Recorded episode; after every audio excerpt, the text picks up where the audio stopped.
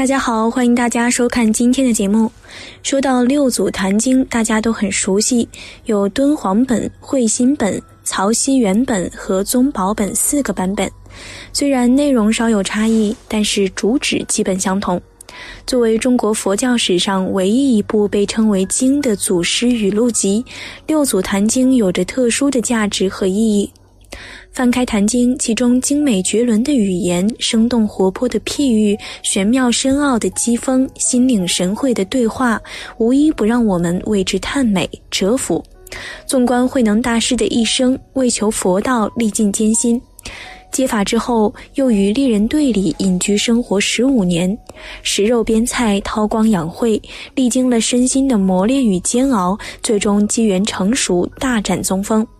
这既是时间的磨砺，也是人生境界的转变。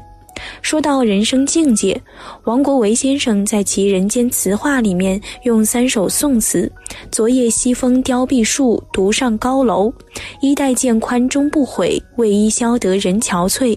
众里寻他千百度，蓦然回首，那人却在灯火阑珊处。”来比喻了人生的三重境界。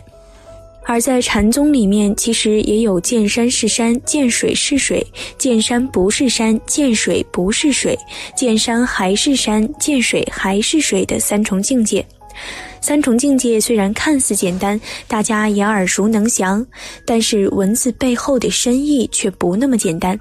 今天，小编就试着与大家一起从六祖坛经中参悟着人生三重境界在我们生命中的真实体现。在开始今天的节目之前，还请大家点点订阅和小铃铛，点赞是对小编的最大支持，谢谢大家。人生第一境，见山是山，见水是水。人们之所以看山是山，看水是水，是因为仅仅是通过现象看现象，而没有洞察到事物的本质。无著菩萨曾在《大乘庄严经论》里面说过：“由理法性外，无别有诸法，烦恼即菩提。”可是我们在生活中真的遇到烦恼了的时候，却尽是痛苦而没有菩提的影子，这是为什么呢？因为没有般若智慧。谭经云：“菩提般若之智，是人本自有之，只缘心迷，不能自悟。”众生之所以在烦恼来临的时候不能将其转化为菩提，就是因为迷雾。不识自心即是智慧处。佛说一切法，为度一切心。若无一切心，何须一切法？世尊说法四十九年，就是为了启人心智，洞见本性。所谓心生万法，万法也尽在心中。我们之所以悟不出这些，就是因为我们般若智慧不够，看问题仅仅停留在现象本身。佛之所以了悟，是因为般若圆满。说到般若，也许有人会问：般若不是不可言说的吗？怎么《坛经》里还会专门有一品是般若品呢？其实是这样的，般若有三种：文字般若、观照般若、实相般若。文字虽不是般若，但是一种方便，犹如舟筏；观照是种实践，犹如驾驶。正得实相般若，就如同驾驶着舟筏到达了智慧的彼岸。离言说绝文字，原名寂照，不生不灭。说到这儿，也许有人又会有疑问了：既然般若是离言绝句的，禅宗也号称是不立文字，教外别传，那么为什么禅宗又留下那么多的祖师语录呢？其实这就涉及到禅与教的关系了。所谓在心为禅，出口为教，也就是说，心中悟入了佛法，见到了自己的本来面目，那就是禅。如果讲出来写成文字了，这就是教。禅宗虽然不立文字，但是也不离文字，不著文字，不舍文字。坛经云：“不悟即佛是众生，一念悟时，众生是佛。”过去的祖师们棒喝、脚踢、举斧子、扬眉瞬间、举手投足，这些形体语言、体态的文字，无非是接引众生的方便法门，如同指月之手。没有般若这只手，一般众生是很难自己找到月亮的。所以，没有般若之前，看山是山，看水是水。人生第二境，见山不是山，见水不是水。想要达到见山不是山，见水不是水的境界，应该怎么做呢？刚刚说了，之所以我们不能通过现象看到本质，是因为智慧不具足。那么智慧从何而来呢？有人说从禅定中来。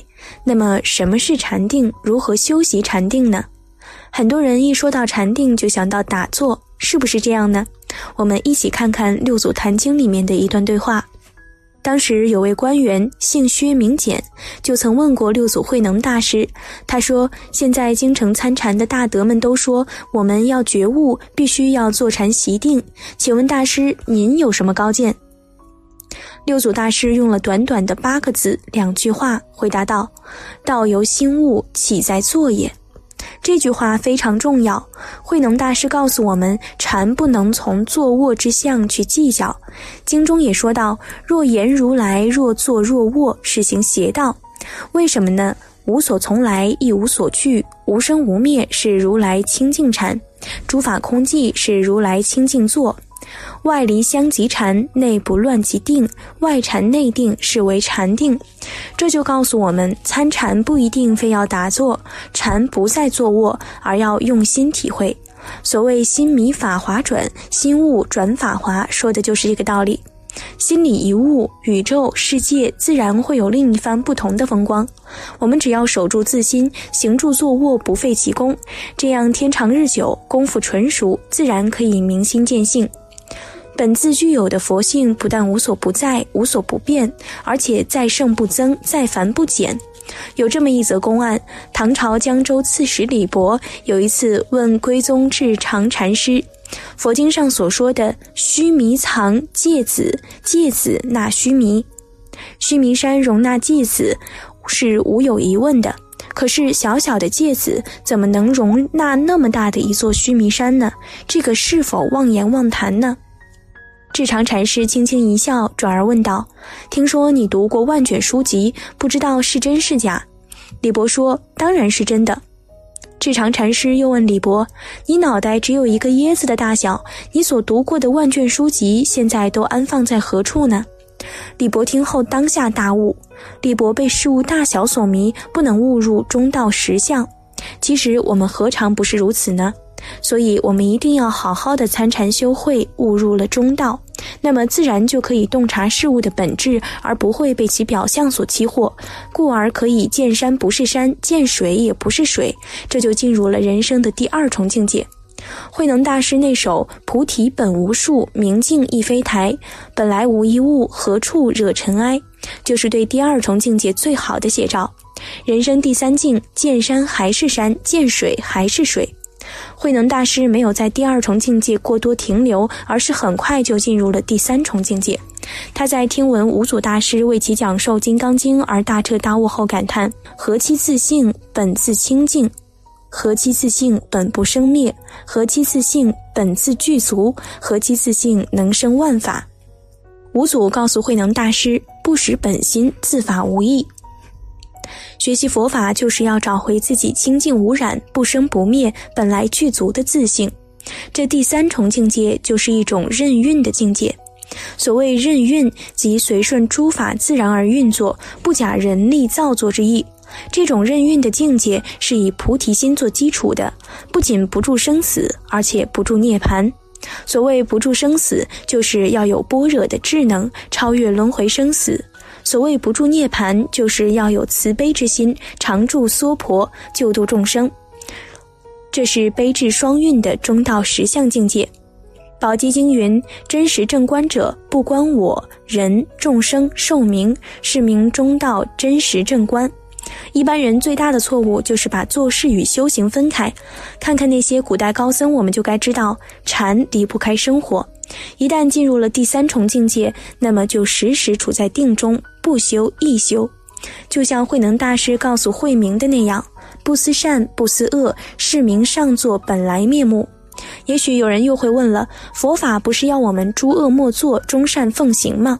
慧能大师怎么会让我们不思善恶呢？举个例子来说。月亮被乌云遮住了半边，黑暗的半边不是月亮，明亮的半边同样不是完整的月亮，都非本来面目。无遮无碍，一轮孤悬，任其风云往来，才是月亮的本来面目。其实进入第三重境界后，不是让我们没有是非观，而是让我们洞察了事物本质后，仍然顺着法度规律去行止。六祖大师在《无相颂》中说道：“恩则孝养父母，义则上下相连。要体现恩的准则，就要孝顺父母；要体现义的准则，就要泯除上下尊卑的分别。不过这些说起来简单，真正落到实处却很困难。给大家讲个故事：过去有个人非常孝顺他的老父亲，也信佛很多年。他老父亲去世后，他就请高僧来为父亲念经。他问大师做这场法会需要多少银子？大师说需要十两银子。这个人就说：“您能不能给我打八折？”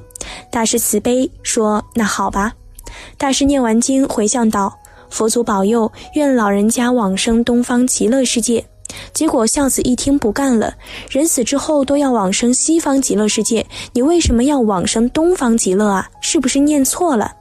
大师借机点化他说：“你有所不知，往生西方需要十两银子，你打八折，我只能送他到东方了。”孝子说：“那不行，我这么孝顺，怎么能因二两银子让他老人家去错了方向？”于是补了二两银子。大师继续回向。佛祖保佑，保佑老人家往生西方极乐世界。这下念对了，孝子刚要高兴，只见他老父亲一下子从棺材里坐起来了，指着孝子破口大骂：“你这个不孝的东西！为了省二两银子，害得你老子我一会儿往东，一会儿往西。”这是个笑话。故事中的高僧不是计较二两银子，而是借机点化孝子。而孝子则很愚昧，嘴上挂着孝顺，挂着修行，真正遇到问题了却做不到。通过这个小故事，也是要告诉大家一个道理：佛法真正实践起来很难。我们这个世界充满着烦恼、忧郁、压力、苦闷，但是我们在生活中修行，就是要在烦恼之中，让我们觉悟的菩提之花绽放。我们要养成菩提智慧，终究是离不开自己内心的。慧能大师说：“菩提指向心密，何劳向外求玄？”我们的菩提自性本来具足一切般若智慧，只是上面沾染了许多尘垢，所以不能熠熠生辉。通过不断的修行，哪天尘垢除尽，心体无滞，自然就能体悟桶底脱落，撞破虚空，来去自由的看山还是山，看水还是水的境界了。好了，今天的内容就和大家讲到这里了，期待大家在下方评论区留下自己的感悟。那我们下期节目再见。